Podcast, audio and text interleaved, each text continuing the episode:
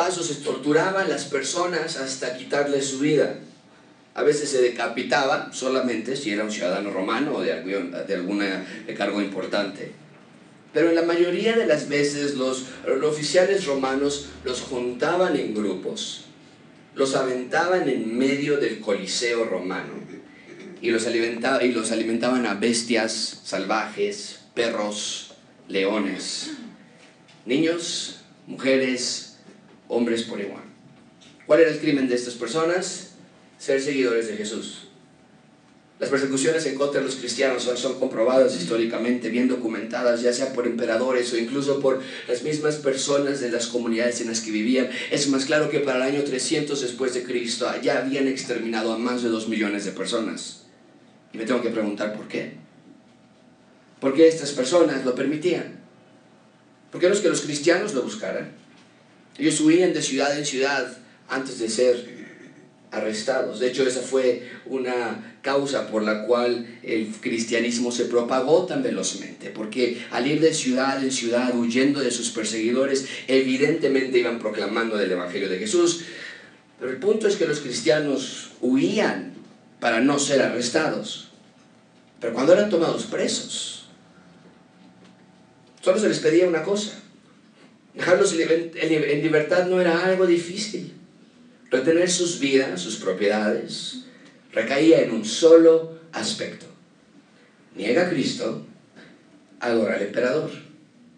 Muchos lo hacían desde luego y muchos se arrepentían luego de haber negado a Cristo, pero muchos claudicaron ante la presión impuesta sobre ellos. Pero la historia nos dice que durante los primeros 300 años después de Cristo, por lo menos 2 millones de personas no doblaron sus rodillas cuando fueron arrestados sino que prefirieron muerte antes que negar a Jesús. Prefirieron martirio y persecución y dolor y muerte antes de adorar a otro Dios. Y la pregunta que nos tenemos que hacer es ¿por qué lo hicieron? Me parece que la respuesta la encontramos en nuestro texto ahí. Ellos estaban dispuestos a dar sus propias vidas porque el seguir a Jesús representa un compromiso absoluto, incluso si esto significaba la misma muerte. Esto es lo que tenemos que aprender en el texto de esta mañana, amigos, que el seguir a Cristo no se trata de ponerte una etiqueta nueva encima que dice soy cristiano. El seguir a Cristo no se trata de decir que eres cristiano cuando te preguntan de qué religión eres. Muchos pensamos eso, ¿no es verdad? Soy cristiano porque nací en cuna cristiana. Soy cristiana porque es lo que me llena a mí, pero cada quien con lo suyo. Soy cristiano porque creo en Dios. Soy cristiana porque así me enseñaron mis padres. Me gusta el ambiente, los amigos, la música. Bueno, amigos, me temo que esa no es la definición que Cristo nos ha dado para un cristiano ni es la definición que tenían esos millones de cristianos que murieron durante los primeros tres siglos después de que Cristo vino a la tierra. Estamos hablando de algo fundamentalmente diferente. Un cristiano es cristiano porque es radicalmente diferente al mundo. Un cristiano es cristiano porque es radicalmente parecido a Jesús. No, no en que somos perfectos, pero, pero somos radicalmente parecidos a Jesús en el sentido de que estamos obstinadamente tratando de ser como Cristo con la ayuda del Espíritu Santo, desde luego. Es precisamente el punto principal de este sermón. Dios quiere revelarte que los ciudadanos del reino tienen la marca fundamental de ser seguidores leales de Cristo. Creo que es una gracia abundante que escuches el llamado que Jesús te está haciendo esta mañana. Creo que es hora de que Cristo mismo nos diga qué se necesita para ser un ciudadano del reino. Se dice tanto acerca de cómo seguir a Cristo. Unos son de la opinión que no tenemos que ser tan tradicionalistas, otros son de la opinión que no debemos ser tan liberales, de que necesitamos más compromiso. Pero ¿por qué no dejar a Jesús que Él mismo nos diga qué se necesita para ser un discípulo de Cristo? Así que prepárate, amigo y amiga. Ora a Dios en este mismo momento que suavice tu corazón, que abra tus oídos, que te cambie radicalmente para que radicalmente te parezcas a Cristo. Este sermón es directo, es al grano, es fuerte, porque las palabras de Cristo aquí son directas, son al grano, son fuertes. Así que alista tu corazón. Escuchemos lo que Jesús dice aquí. Esta mañana vamos a estudiar cuatro puntos, la invitación de seguir a Jesús, Veremos el costo de seguir a Jesús, la paradoja de seguir a Jesús y la meta de seguir a Jesús.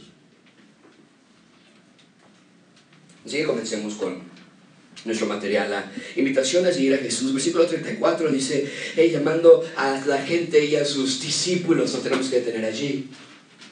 Solo como manera de, contexto, permíteme recordarte que los discípulos han caminado con Cristo ya dos años y medio. La semana pasada vimos que Cristo les abrió sus ojos para que pudieran ver que Él es el Cristo, el Mesías, el Hijo del Dios viviente, pero también vimos la semana pasada que inmediatamente después de que entendieron los discípulos por medio de Pedro, recuerdas el vocero, dijo, tú eres el Mesías, ahora les da una nueva lección, les comienza a enseñar algo nuevo. ¿Cuál es esa lección? Que el Mesías también es el Cordero que va a morir en su lugar. Y vimos que Pedro en un intento de detener ese plan comenzó a tratar de convencer a Cristo, de regañarlo más bien, de que no fuera a Jerusalén para morir. Así que Cristo confrontó esta tentación abiertamente y le dijo a Satanás, vete de aquí. Lo vimos la semana pasada. Pero vemos que había un ambiente de consternación entre los discípulos. Estaban confundidos, ya no con respecto a que Cristo era el Mesías, pero ahora con respecto a la función del Mesías. La semana pasada eh, vimos que Cristo se les estaba enseñando que Él representaba al Mesías, al Cordero, y si era el Cordero, entonces tendría que morir por sus pecados. Pero era algo que ellos jamás habían escuchado antes. Ellos solamente querían que el Mesías reinara por siempre y en justicia y en paz y en prosperidad. Y si Cristo era el Mesías, pues adelante, a reinar se ha dicho, decían ellos. Pero Cristo les está enseñando que no es así. Sí va a llegar el momento de la plena culminación del reino de Dios en la tierra, pero no aún. Y ahí es donde nos quedamos la semana pasada. Y al ver tal consternación y confusión, entonces nos dice el texto que la gente, después de decirles a, Pedro, aléjate de mí, Satanás, apártate de mí, porque tú pones la mira en las cosas de los hombres, no en las de Dios, dice que inmediatamente llamó a sus discípulos y a las multitudes, lo tienen en la pantalla. Es decir, estos dos eventos van conectados, sucedieron en el mismo día, uno tras otro. Entonces no quiero que pierdan la secuencia de los eventos. Cristo les revela, yo soy el Mesías, muy bien, felicidades. Cristo les revela, también soy el Cordero, tengo que sufrir. Pedro lo tienta, que no lo haga. Jesús reprende a Satanás y llama a la gente de alrededor y a sus discípulos para entonces explicarles un poco más acerca de este tema. Ahora, noten importante, eh, no noten que este importante discurso se los da a dos grupos de personas. Está en la pantalla, sus discípulos y la gente en general. La palabra gente que está en la pantalla se refiere a las multitudes que constantemente estaban con él. Las masas que por curiosidad o morbo o interés estaban con él todo el tiempo. Y por otro lado estaban los discípulos, que ya siguen a Cristo, que ya están en su mano, que no entienden todo aún, evidentemente, pero ya son parte de la familia de Dios. Y mi pregunta para ti esta mañana, así comenzando en el texto, es ¿en cuál grupo estás tú? Porque es esencial que sepas dónde estás. La gente que está en este versículo representa a todos aquellos que muestran interés, incluso simpatía, que les gusta el ambiente, pero que no han tomado la decisión de seguir al Mesías. Y la idea es que la instrucción que está a punto de dar es para ambos grupos por igual, para creyentes o seguidores y para no creyentes también. Si tú ya eres algo, si si tú ya te has arrepentido de tus pecados, si has creído en el Evangelio, Cristo te quiere dar este mensaje a mí, amiga, para recordarte ¿Qué es lo que tienes que estar haciendo con tu vida? Porque somos seres humanos y olvidamos fácilmente, aun cuando ya somos salvos, tenemos una naturaleza pecaminosa que no va a ser erradicada totalmente sino hasta la resurrección de nuestros cuerpos. Pero hoy se nos va a dar un fuerte recordatorio. Hoy, hoy abiertamente a todos por igual, gracia abundante. Cristo nos va a dar una lista de las características que hacen a un discípulo. Me gustaría que las escribas en tu Biblia que las subrayes, que conforme las vayamos estudiando te preguntes, ¿estoy dispuesto a hacer eso? ¿Estoy dispuesto a hacer lo que está Cristo pidiéndome? ¿Estoy convencido? ¿Realmente estoy convencida de lo que estoy haciendo aquí sentado? Sentada. Entonces tiene los dos grupos frente a él. ¿Qué hace? Muy simple. Les da una simple pero una profunda invitación. Vean conmigo llamando a la gente y a sus discípulos. Les dijo, si alguno, si alguien quiere venir en pos de mí, quien sea es la idea. Hey, quien quiera. No, no tienen que ser todos, sean muchos, sean pocos, sean miles, sea uno. Si alguien quiere seguirme, la invitación es clara. ¿Quién dice yo para seguirme? Es lo que Cristo está diciendo. Es una invitación a compromiso, a amistad, a una coyuntura inseparable. Y es una invitación abierta a creyentes y a no creyentes por igual. Y podríamos decir, oye, pero ¿qué no los ya creyentes ya decidieron seguir a Cristo? Y sí, en un sentido sí, pero muchas veces olvidamos, nos alejamos, nos enfriamos, el mundo nos jala, nuestra carne nos engaña, el pecado nos ahoga. Y cuando menos nos damos cuenta, ya estamos lejos, ya estamos enfriados, alejados, con las manos sucias y con nuestros corazones adorando en total idolatría a otros dioses. Yo Cristo está volviendo a gritar. Gracias abundante. Si alguien quiere seguirme, si alguien quiere tomar esto en serio, no es un juego, no es una actividad dominguera, no es una religión, no es una actividad, es un estilo de vida. Seguir a Jesús no tiene fecha de vencimiento. No es que eres cristiano los domingos y el resto de la semana ya regresas a normal.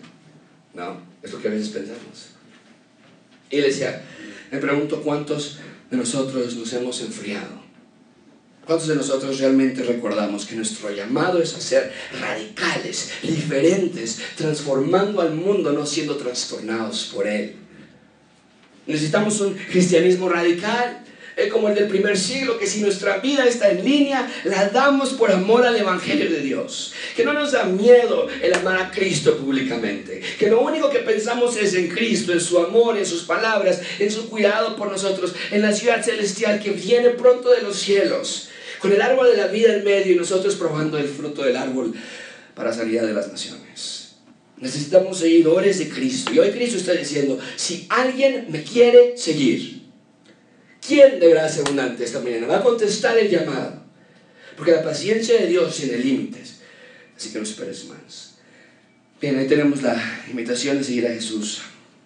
Cristo saca a sus discípulos y a la gente por igual y los invita a seguirle, pero para evitar confusiones.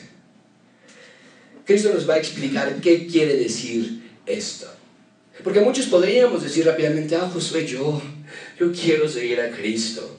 Anótame, ¿dónde escribo mi nombre? Yo creo en Dios, yo creo en Cristo. Claro que quiero, pero el seguir a Cristo envuelve varias cosas que nuestra carne desprecia vehementemente. Y querido amigo, querida amiga, mucha atención con esto. O sigues a Cristo en sus términos o no lo sigues. Porque nosotros no ponemos las reglas, eso lo hace Dios. Y para que no haya, yo no sabía, Cristo aquí nos, va a, instruir qué incluye seguir a Cristo. Mucha atención con esto, el seguir a Cristo tiene un costo muy alto. En segundo lugar, ven conmigo el costo de seguir a Jesús. El costo de seguir a Jesús. Digo 34 les digo, si alguno quiere venir en pos de mí, ¿Qué es lo primero que pide? La invitación es a seguir a Jesús. Pero para que nadie salga pensando que seguir a Cristo es lo mismo que venir a la iglesia los domingos o escuchar algunas canciones cristianas durante la semana, ¿qué quiere decir seguir a Cristo? Bien, lo primero que Cristo dice es, si quieres seguirme, tienes que estar dispuesto a negarte a ti mismo. ¿Qué es negarse a sí mismo? Muy simple. Decir no a tu persona.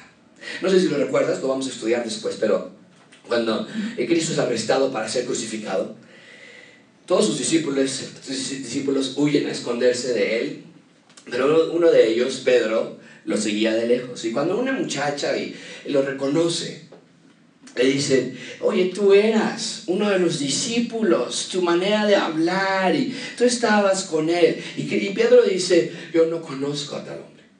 Tres veces no conozco a tal Maldijo, no conozco a ese hombre. Es lo que no conocemos nosotros como negar a Cristo. Y, y, esa es la acción que Cristo pide de sus seguidores. Negarse a sí mismo quiere decir que desconoces categóricamente a los deseos de tu carne. Ese es el punto, que el camino para seguir a Cristo, amigo, es tan estrecho es tan angosto que no hay cabida para tú entrar y llevar tu mochila de tus deseos pecaminosos. No cabes, es tan angosto ese túnel que tienes que quitarte la mochila. Y de pronto tienes que quitarte también la chamarra. Y de pronto tienes que quitarte los zapatos, es tan angosto. Y lo que Cristo está diciendo es, es un compromiso, que si tú quieres seguirme, te tienes que despojar de todo lo que tu carne te diga, hazlo. Y tú decir no. No. Estás voluntariamente renunciando a todo lo que tenga que ver con tus deseos, tus sueños personales, con tus metas, incluso, si es necesario, con tu propia vida. Y no estoy hablando de fanatismo, estoy hablando de aquello que sea anti Dios. Si son sueños, deseos, metas anti Dios, no tiene cabida en la vida del cristiano. Atención con esto, amigos. La superación personal no es compatible con el ser discípulo de Jesús. Tú puedes. Tú lo lograrás. Tú lo harás. Estás poniéndote muchísimas mochilas encima de ti y el espacio es tan angosto que no vas a caber. Se contrapone una con la otra. El seguir a Cristo se trata de eso precisamente, estar imitando los pasos de alguien más, observando, ah, es derecha, me voy a la derecha, ah, es izquierda, me voy a la izquierda. Es una sumisión absoluta.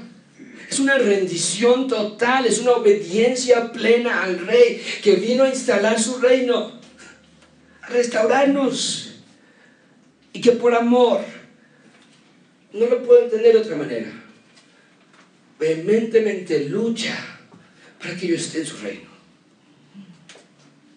Ese punto, amigos, si tu trabajo y si tu escuela y tu deseo de casarte, tu deseo de tener hijos, si tu deseo de que tus hijos ya se vayan de la casa, o tu sueño de jubilarte, o el que, de que te contraten por fin, que te llamen de la empresa, si tu deseo de pecar con otra mujer, o el de ver pornografía todas las noches, si quieres más ropa o más dinero, si piensas que serás más feliz cuando peses menos o cuando hayas más para comer. Si crees que serás la más feliz cuando te pida que finalmente se case contigo.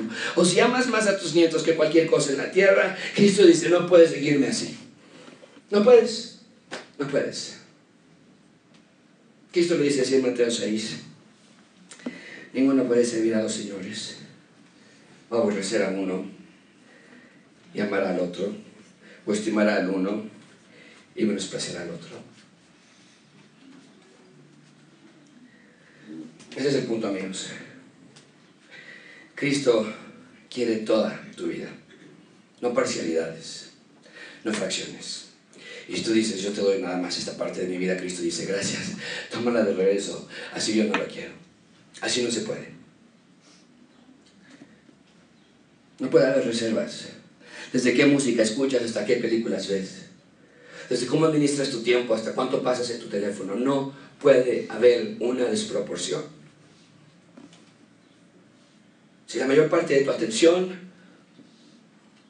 de tu tiempo, de tus amigos, de tus sueños son tuyos, entonces no te estás negando a ti mismo. Si todo en tu vida gira alrededor de ti, te estás engañando en pensar que estás siguiendo a Jesús. Solo piénsalo por un minuto. Si lo primero que piensas al abrir tus ojos es acerca de tus problemas y de tus victorias, de tus logros o de tus fracasos. Si la vasta parte del tiempo en la semana la dedicas a tu empleo, a tu escuela, a la tarea, a los niños, a cocinar, a planchar. El ballet, la natación, películas, comer, entretenimiento, amigos, hobbies, visitas, Netflix, películas, tráfico. Si es el todo de tu semana. Y al final de la semana dices, no me dio tiempo para leer mi Biblia. No pudimos hacer iglesia en casa. Con todas las presiones ya ni oramos juntos, ya me di cuenta. Como estuvimos como loquitos y aquí para allá, ni medio tiempo de orar. Si ese es tu caso, entonces no puedes engañarte más. No estás negándote a ti mismo, al contrario, es un consentimiento bárbaro. Nos decimos a nosotros mismos, sí, papito, sí, mamita.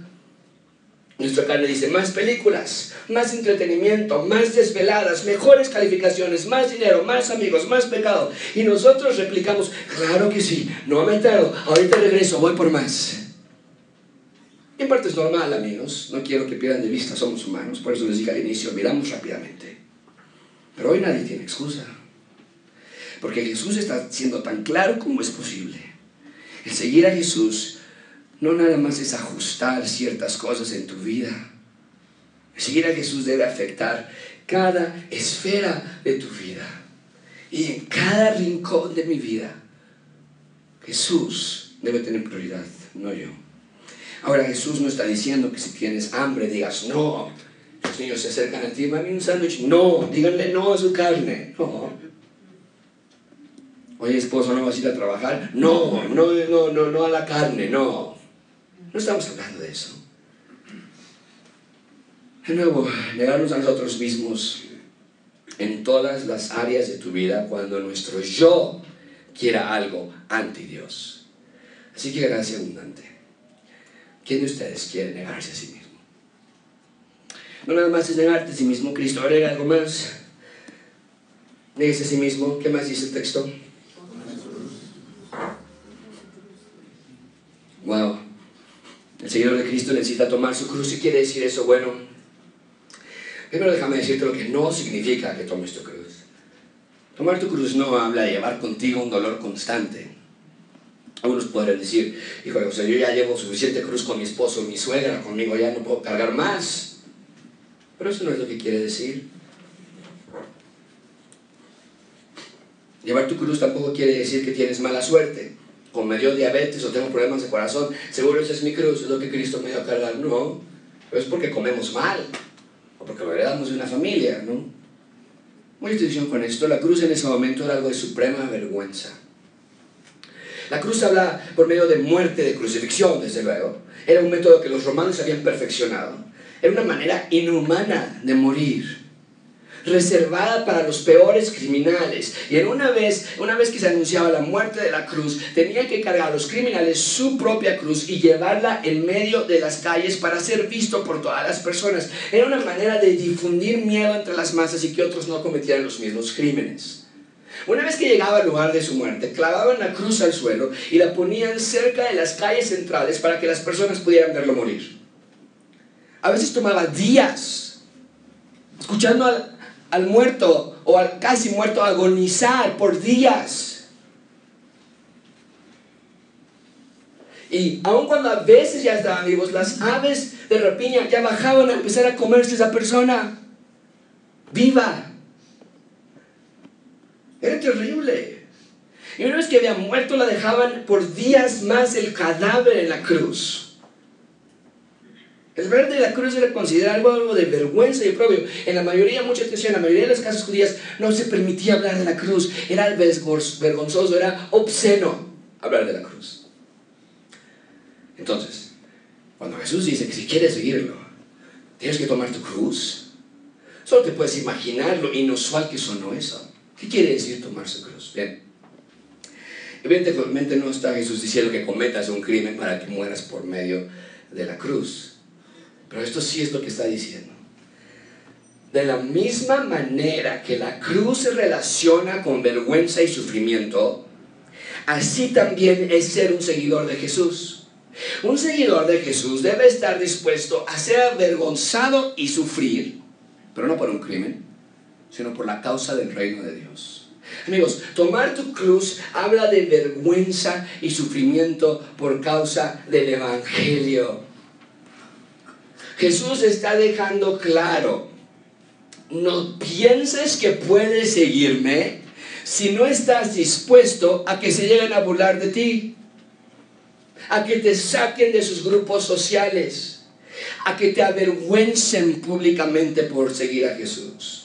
Ese es el punto, amigos. Si estás con tus amigos, si estás con las vecinas, si estás en un grupo de WhatsApp y alguien saca el tema del adulterio, o del divorcio, o del aborto, de Dios, o de Jesús, o de la iglesia, y tú te avergüences de hablar abiertamente de Cristo, si te apena lo que vayan a pensar, si te preocupa que no te vayan a invitar otra vez, si te ríes de sus albures, si apoyas las causas anti Dios, si adoras a los conferencistas del mundo que hablan de superación personal y empoderamiento por medio del poder del yo, si escuchas la música que es tan anti Dios, si no te puedes salir del cine cuando una película tiene alto contenido sexual, o si no le puedes decir que no a tus conocidos y amigos por pena, por vergüenza, por miedo, entonces estás eligiendo no ser un seguidor de Cristo. Porque Jesús quiere que lleves tu cruz a todos lados. Que la gente te vea, que hable de ti y que se burlen los que se tienen que burlar. Que te dejen de hablar los que se ofenden por el mensaje de la cruz. Y que corran si es que no quieren hacer, que te corran a ti si es que no quieres hacer trampa en el trabajo. Y que todos en el salón te dejen de hablar. Porque eres la única persona que piensa diferente. Pero el seguidor de Jesús toma su cruz diariamente y dice, mi bandera es Cristo, mi canción es la cruz, no me da pena, no me da miedo, no tengo temor. Y decimos junto con Pablo, no me avergüenzo del Evangelio, porque es poder de Dios. Cuando te preguntan si deben mentir, cuando te preguntan si debo engañar a mi esposo, o si te preguntan si el de allá atrás te cae bien, no te avergüenza contestar como un ciudadano del reino de Dios. Pero por supuesto que amo a mi esposa y no la quiero dejar. Pero claro que no voy a tener relaciones con quien no sea mi esposa. Pero desde luego que el aborto está mal. Pero obviamente que el homosexualismo es un pecado. Y pero claro que por supuesto que sí creo en Dios, en Cristo y en el Espíritu Santo como el único y verdadero Dios. Y el sufrimiento que recibas por esa posición, las burlas, los apodos, el oprobio por seguir a Cristo, que llegue y bienvenidos sea. Cristo dijo así, bienaventurados sois cuando por mi causa os vituperen y os persigan y digan toda clase de mal contra ustedes mintiendo, gócense, alégrense, porque su galardón es grande en los cielos, así persiguieron a los profetas que fueron antes de vosotros.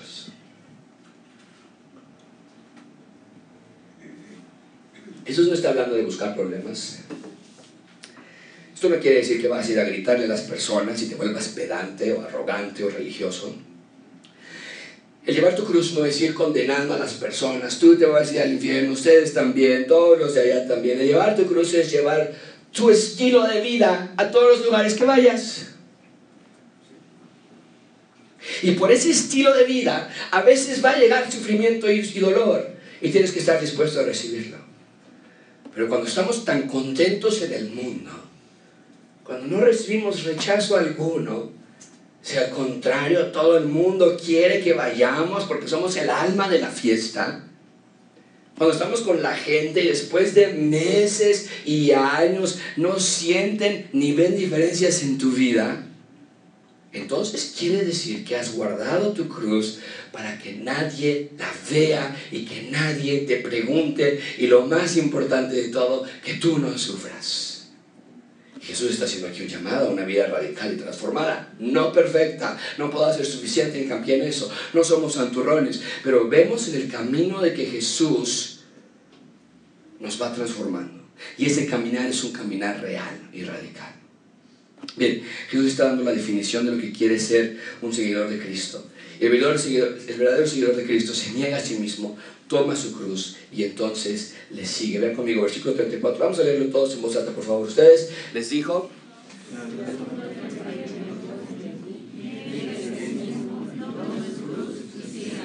La idea simple. ¿Cada cuándo te sigo? ¿Los domingos? ¿Cuando leo mi Biblia? ¿Antes de orar por los alimentos? ¿Cuál es el tiempo que debemos ser seguidores de Jesús? Y Jesús responde, siempre. El seguidor de Jesús es un seguidor radical porque es un seguimiento constante no tiene fecha de vencimiento, porque es un placer verdadero estar con Cristo, estar conociéndole más y más. Y eso provoca que la gente nos vea raros. El seguir a Jesús provoca que vayamos contracorriente en un mundo donde se empeña a comprobar que el Dios de la Biblia no existe o que la Biblia es un libro humano. Y no quiere decir que eres religioso o que eres perfecto, pero de la misma manera que yo siempre seré el padre de Natalia, Santiago y Sebastián, no importa lo que ellos hagan hay una conexión entre nosotros biológica, relacional. Así también el verdadero seguidor de Cristo está conectado con Jesús, de tal modo que su constante deseo es el de seguirle. Bien, ahí está el costo de seguir a Jesús. Y el resumen, el costo es este. Si alguno quiere seguirme, entonces te va a costar que tomes esto en serio. En este texto nada más vemos la invitación de seguir a Jesús, el costo de seguir a Jesús. En tercer lugar, ven conmigo la paradoja de seguir a Jesús. La paradoja de seguir a Jesús. Ven conmigo versículo 35. Porque todo el que quiera salvar su vida, ¿qué va a suceder con esa persona? Y todo el que pierda su vida por causa de mí y del Evangelio, ¿qué va a suceder? Amigos, podría sonar como que Jesús nos está pidiendo demasiado, ¿no crees? Oye, a ver, a ver, a ver, espérame. Que me niegue a mí mismo y tome su que me burlen, que se burlen y que yo ya no puedo hacer ciertas cosas que a mí me encantan hacer. Podría parecer demasiado compromiso. Algunos de ustedes tal vez podrían decir, tal vez que espera, qué bueno que me dices, porque entonces tengo que darle un poquito más de reflexión a esto. Tengo que pensar en esto, es mucho compromiso. Pero ese es el punto, amigos. El seguir a Jesús no es un sacrificio. El seguir a Jesús es un rescate. Estamos hablando de que Jesús es el Mesías y que el Mesías viene a restaurar todo, la creación y a la criatura por igual. Lo vemos erradicar el hambre, dar de comer a las personas con hambre. ¿Te imaginas ese sentimiento? Estar tres días con el Señor Jesucristo y no tener nada en tu estómago. Y que el Señor Jesucristo te dé de comer las enfermedades, cosas de nosotros, que quisiéramos haber llevado a nuestros familiares que murieron. Y decirle, Señor Jesús, tócalo y sánalo. ¿Te imaginas? La muerte. ¿Te imaginas que Jesús entra a tu casa y que toque al, cadáver y que regrese tu hija? El caso de Jairo. Saca demonios y, y, y nos dice, tenemos que seguirle. Pero los pero únicamente los verdaderos seguidores de Cristo pueden salvar sus vidas. Es lo que está enseñando ese texto. Si quieres salvar tu vida, es decir, vivir a tu modo, hacer las cosas como tú quieras. Si tú dices, yo nadie toca mi vida, esta es mía, yo la abrazo, yo la salvo, Vivir en pecado, en maldad, en el mundo, logrando tus sueños, cumpliendo solamente tus deseos. Entonces, aunque pasaste tu vida entera viviendo para ti, tratando de salvar tu propia vida, en realidad habrás pasado tu vida entera perdiendo tu vida. Porque la eternidad estarás separado de Dios y te darás cuenta de que nada sirvió todo lo que lograste, todo lo que acumulaste, todo lo que alcanzaste, fue para nada. El que quiere salvar su vida, la va a perder. Pero, dice el texto, todo el que pierda su vida por causa de mí y del Evangelio, la salvará. El que pierda su vida, la salvará. Y no está diciendo que nos tenemos que suicidar, sino más bien está diciendo que aquellos que renunciaron en esta vida para vivirla para sí, y en lugar de vivirla para sí, la viven para Jesús y para el Evangelio, entonces podrán salvar sus vidas. Aquí en la tierra tendrás una vida plena, llena de alegría, completa. Y en el futuro vas a llegar a la eternidad y te darás cuenta que valió la pena. Porque nada de eso tiene precio, amigo. Lo que explica en la siguiente sección, vean conmigo versículo 36, el alma. Porque ¿qué aprovechará al hombre si ganare todo el mundo? ¿Y qué? La idea es simple. Si lograste todo lo que querías, siempre fuiste saludable, toda tu familia feliz, todos tus hijos acomodados en buenísimos trabajos, tú tuviste una excelente jubilación, aún con todo eso, ¿de qué te servirá cuando llegues a la eternidad y te, cuenta, te des cuenta que tu alma ha sido perdida para siempre?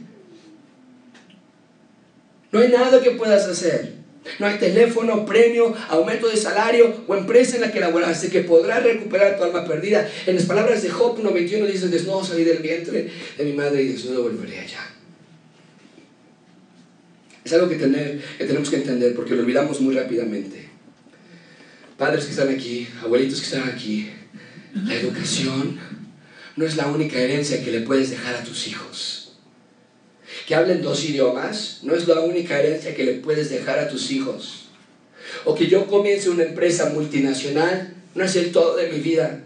Lo único que necesitamos es que alguien compre esta alma que está destinada a vivir en la eternidad separado de Dios, que alguien sane esta alma que está dolida y entonces ahora yo seguirlo para siempre. Y ese alguien es Jesús. Pero, ¿sabes qué? Una vez que la alma está perdida en la eternidad, no hay absolutamente nada que se pueda hacer al respecto. Vean conmigo versículo 37. ¿Qué recompensa dará el hombre por su alma? ¿Cuánto se puede pagar para liberar el alma? Cuando alguien muere sin Cristo, esa alma queda destinada a vivir en terrible separación y tortura eterna. Y nos dice el texto, no hay tesoro, no hay dinero, no hay recompensa que pueda comprar el alma. Amigos, esto es serio, tan serio que por primera vez en el Evangelio de Marcos, no lo habíamos visto en el Evangelio de Marcos, Cristo nos va a hablar de algo que nunca había mencionado en este Evangelio. Nos va a hablar del juicio final. Ven conmigo, versículo 38. El que se avergonzare de mí y de mis palabras en esta generación adúltera y pecadora. El Hijo del Hombre se avergonzará también de él en el juicio final. ¿Cómo es el juicio final? ¿Cómo se describe? Cuando venga en la gloria de su Padre con los santos ángeles. Aquí nos augura que esta no es la única vez que Cristo habría de venir a la tierra.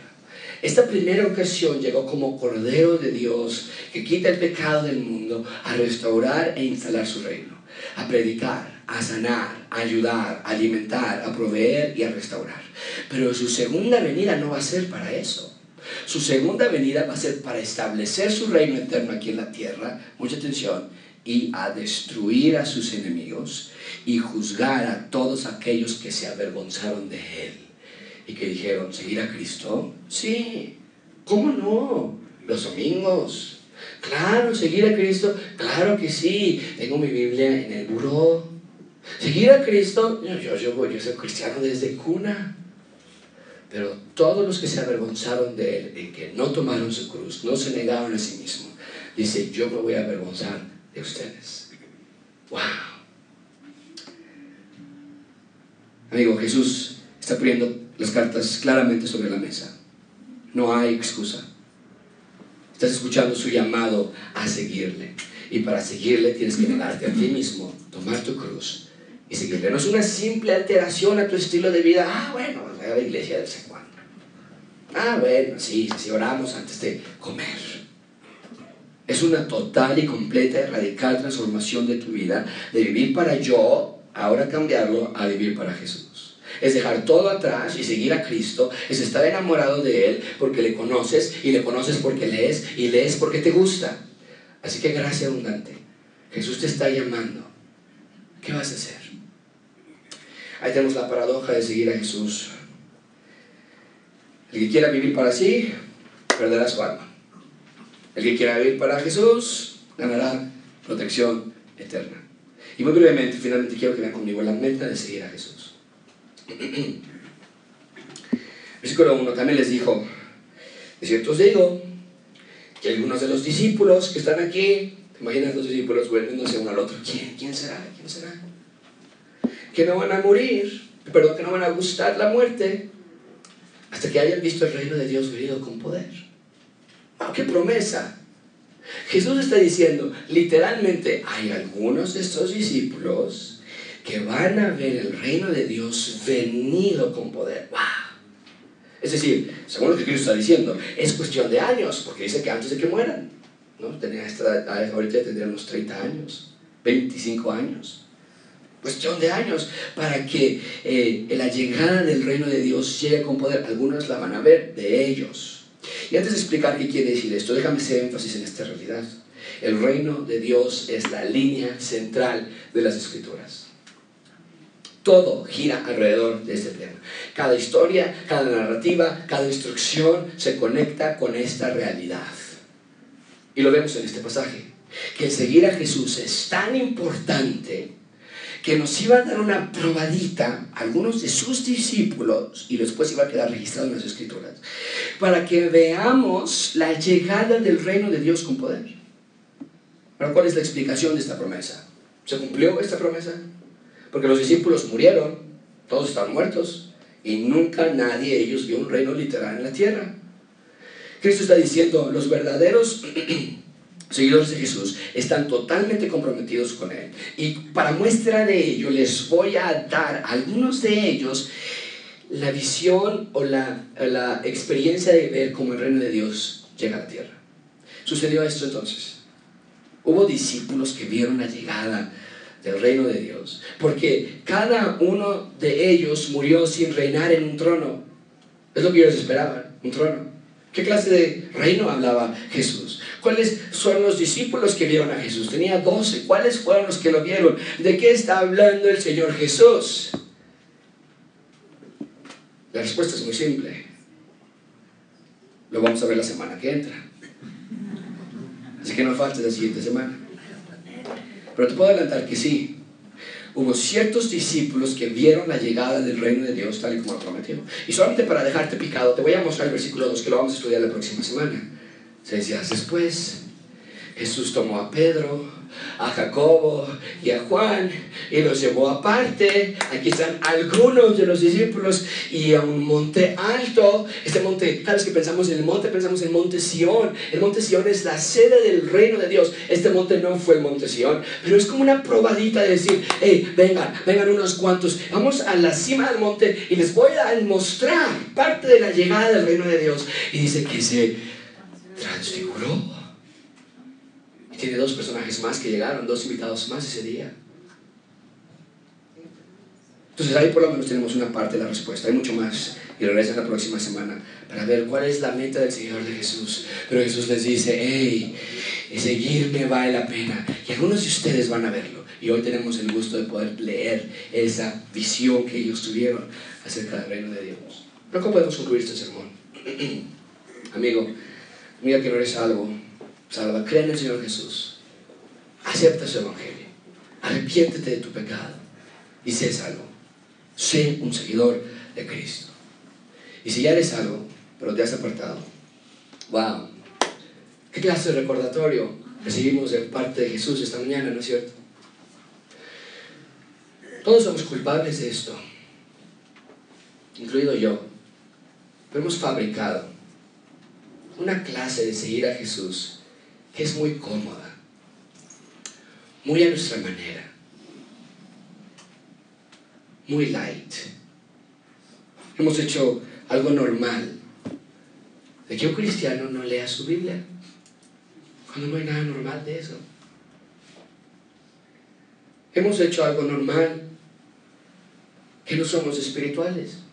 En nuestra casa nunca hablamos de Dios. Con nuestra esposa siempre estamos molestos. En nuestra casa siempre hay gritos con los hijos. Y lo hemos hecho normal, porque un día me voy a ir al cielo. Creemos que el cristianismo puede vivir vidas completamente carnales. ¿Qué tal estuvo la fiesta anoche? No, no, súper desvelado. Pero aquí estoy en la iglesia, no falto.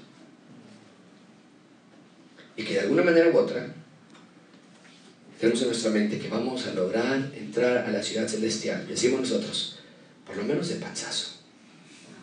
Sí la voy a hacer. Pero Jesús está diciendo esta mañana, basta. ¿Es a mi manera? O entonces no lo quiero. Sígueme, niégate a ti mismo, toma tu cruz. Oremos.